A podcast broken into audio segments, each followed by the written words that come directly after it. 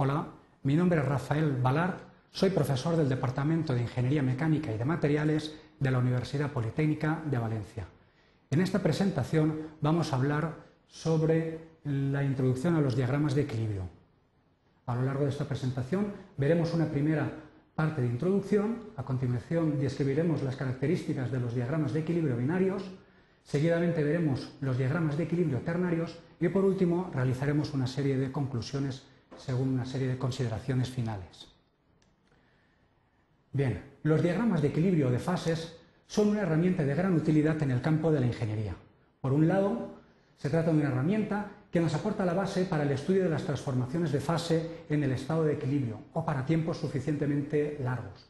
Por otro lado, aportan una base sólida para establecer las relaciones entre el comportamiento de los materiales y su estructura. Por otro lado, eh, representan una base sólida con gran cantidad de información para la selección de aleaciones en el campo de la ingeniería. Además, este tipo de diagramas son representaciones de los campos eh, de los cambios estructurales que ocurren en diferentes aleaciones con dos o más componentes en función del tiempo para distintos procesos de enfriamiento. Los diagramas de equilibrio se pueden clasificar de muchas maneras. No obstante, uno de los eh, métodos más adecuados es aquel que los clasifica en función del número de componentes. Así pues encontramos diagramas de equilibrio binarios y diagramas de equilibrio ternarios con tres componentes. Los diagramas de equilibrio binarios son los más habituales en el campo de la ingeniería, fundamentalmente porque son diagramas de un análisis y estudio sencillo. Las variables que participan en este tipo de diagramas son fundamentalmente las siguientes temperatura, el tiempo y la composición. No obstante, la mayoría de estos diagramas se obtienen para tiempos de transformación suficientemente largos. De esta manera se alcanzan las condiciones de equilibrio. Consecuentemente, los diagramas de fase o diagramas de equilibrio son representaciones de diagramas eh, con variación de la temperatura y de la composición a presión atmosférica y con tiempos suficientemente largos como para alcanzar las condiciones de equilibrio. Gráficamente, en la presentación observamos un eh, típico diagrama de fases. En el eje de las X se representa la composición y en el eje de las Y se representa la temperatura. En los extremos del diagrama se encuentran los componentes puros A y B y en la zona intermedia encontramos las diferentes composiciones correspondientes a las aleaciones intermedias. La composición se puede representar en función del componente A o bien en función del componente B. Es indistinto trabajar con, una de las dos, con uno de los dos sistemas de representación, puesto que son complementarios.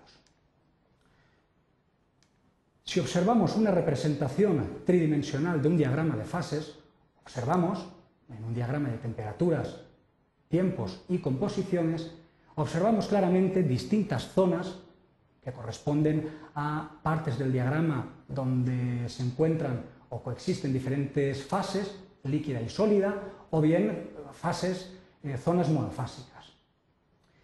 como hemos considerado anteriormente en los diagramas de equilibrio, el tiempo para la obtención de dichos diagramas es lo suficientemente largo para no tenerlo en cuenta a la hora de representar. Por esto, una representación en un diagrama bidimensional, eh, con el eje de las X las composiciones y en el eje de las Y las temperaturas, obtendríamos un diagrama como este, que prácticamente sería la proyección del diagrama tridimensional que hemos visto previamente sobre el plano de temperatura-composiciones. Llevar a cabo el estudio de diagramas o de las fases presentes en, en un diagrama es relativamente sencillo. Así pues, para una aleación que presenta una composición C1 a una temperatura T1, basta con identificar la composición en el eje de las composiciones y trazar una línea vertical. A continuación se identifica la temperatura en el eje de temperaturas y se traza una línea horizontal. El punto de corte de las dos líneas marca un punto del diagrama, punto A, que se encuentra en una zona, como puede apreciarse, en la cual solamente existe una fase líquida. Si veamos otro ejemplo, una aleación que presenta la composición 3 a una temperatura determinada T sub 3, primeramente identificamos la composición en el eje de composiciones, trazamos una línea vertical, a continuación identificamos la temperatura en la escala de temperaturas, y trazamos una línea horizontal. El corte de ambas líneas nos determina el punto B del diagrama. Como puede apreciarse, el punto B se encuentra en una zona, eh, en una zona bifásica donde coexisten una fase líquida y una fase sólida. Por último, eh, si marcamos un punto eh, C con una composición C sub 4 y C sub 4, en primer lugar identificamos la composición de la aleación, Trazamos línea vertical, a continuación identificamos la temperatura y trazamos la línea horizontal correspondiente y obtenemos el punto C del diagrama. El punto C se encuentra en una zona del diagrama donde solamente existe una fase sólida, en este caso una disolución o solución sólida alfa. Los diagramas de equilibrio ternarios son eh, menos empleados en el campo de la ingeniería, sobre todo por su complejidad en la interpretación.